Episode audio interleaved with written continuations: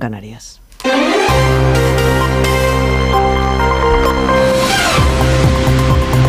Noticias en Onda Cero.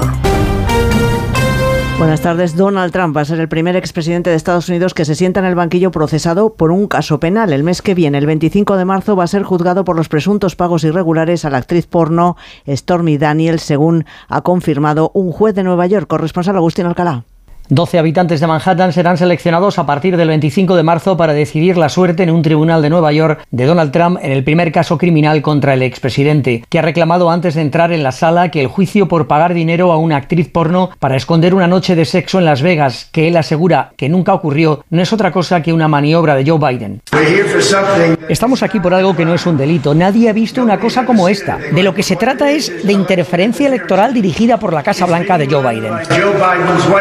El magistrado del Tribunal Supremo de la ciudad, Juan Merchan, ha rechazado la moción presentada por Trump para desestimar las denuncias de que pagó a Stormy Daniels, la actriz porno, dinero y luego falsificó las cuentas de su compañía inmobiliaria para engañar a los votantes neoyorquinos antes de las elecciones presidenciales del 2016. Trump tiene otros tres juicios pendientes y este de Nueva York es el más débil en su contra, según la mayoría de los expertos legales. El jefe de la diplomacia europea, Josep Borrell, ha asegurado esta tarde que la Comisión Europea va a decidir pronto sobre la posible suspensión del acuerdo de asociación entre la Unión Europea e Israel. Es la medida que ayer planteaban el presidente del gobierno, Pedro Sánchez, y el primer ministro de Irlanda, Leo Varadkar, en una carta enviada a Bruselas. Corresponsal comunitario Jacobo de Regoyos. Esta mañana la Comisión Europea nos había explicado que aunque la carta se dirige a la presidenta de la Comisión Europea, este tipo de decisiones la deben tomar los Estados miembros en el Consejo. Y precisamente este lunes en una reunión de ministros de Exteriores, el que debe trasladar allí la propuesta es el alto representante y se le ha preguntado a Josep Borrell si lo va a hacer. Esto es lo que ha respondido.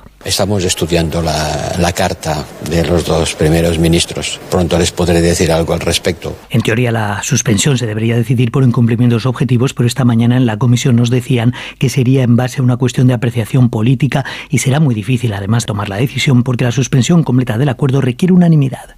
En media hora arranca la reunión que va a mantener con los agricultores el ministro Luis Planas, que ha convocado a las organizaciones profesionales agrarias, a Saja, Coaguiupa, en la sede del ministerio, después de que se hayan intensificado las protestas y las del campo que están paralizando carreteras y provocando cortes por toda España. Será la segunda reunión del titular de Agricultura con las organizaciones agrarias en lo que va de este mes de febrero, tras mantener la primera el pasado día 2, justo antes de que empezaran las movilizaciones que han colapsado el país. Las organizaciones agrarias acuden a esta cita tras anunciar que llevan sus protestas a Madrid al convocar una concentración para el próximo 26 de febrero, coincidiendo con la reunión de los ministros de Agricultura en el Consejo de Ministros de la Unión Europea. Su intención es reclamar a Luis Planas avances que ayuden a resolver la crisis del campo.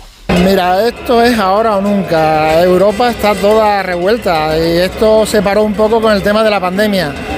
Ahora han iniciado y yo creo que esto no se tiene que parar hasta que esta gente no acceda a lo que le pedimos. Hombre, es que si nos paramos entonces esto se hunde todo ya. Porque el campo está pero muy mal, muy mal. Claro, si no, nos juntamos para protestar, pues por lo menos que llegue a Bruselas, porque aquí yo creo que nos hacen muy poquito caso.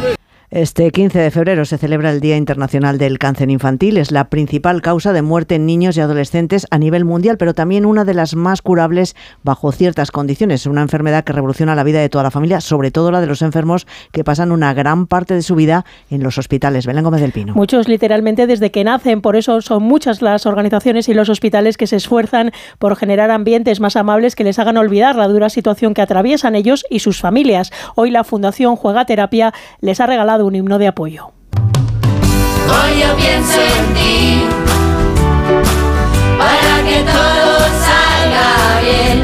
Supervivencia del cáncer infantil está en España en el 80% y cada año se diagnostican alrededor de 1.600 nuevos casos. Aquí no se puede incidir en la prevención porque no hay factores de riesgo. Por eso los especialistas piden actuar sobre el diagnóstico, el tratamiento y el cuidado de los largos supervivientes. A tres media presenta en el Festival de Málaga dos de sus grandes apuestas para este 2024 con los estrenos en primicia de Eva y Nicole y Un Nuevo Amanecer. Ambas producciones se van a presentar en el reconocido Festival Andaluz, que es una de las citas más importantes del audiovisual nacional desde hace décadas. Jessica de Jesús. Además, tres películas con el sello A3 Media aterrizan en Málaga, La aventura y la fantasía con Dragon Keeper, dirigida por Salvador Simó, la comedia de la mano de la familia Benetton, dirigida por Joaquín Mazón y con Leo Harlem y El como protagonistas, y una comedia musical desenfadada, Disco Ibiza, Locomía, con Blanca Suárez o Jaime Llorente. Kiko Maillo es su director. Yo creo que si la gente quiere pasar un buen rato, quiere conocer la, historia de Locomía, quiere divertirse, le gusta la música, descubrir un momento eh, de cómo funcionaba la música en España eh, y quiere ver un repartazo haciéndolo increíblemente bien, pues esta es una película muy interesante. Además, A3 Media Televisión presentará Eva y Nicole, una serie protagonizada por Belén Rueda e Iva Bouk, que narra la historia de dos poderosas mujeres de la Jet Set Marbellí enfrentadas en los años 80 y un nuevo amanecer, serie en la que la celebrity Candela, interpretada por Yolanda Ramos, toca fondo. Es todo por el momento. Volvemos con más noticias en Onda Cero a las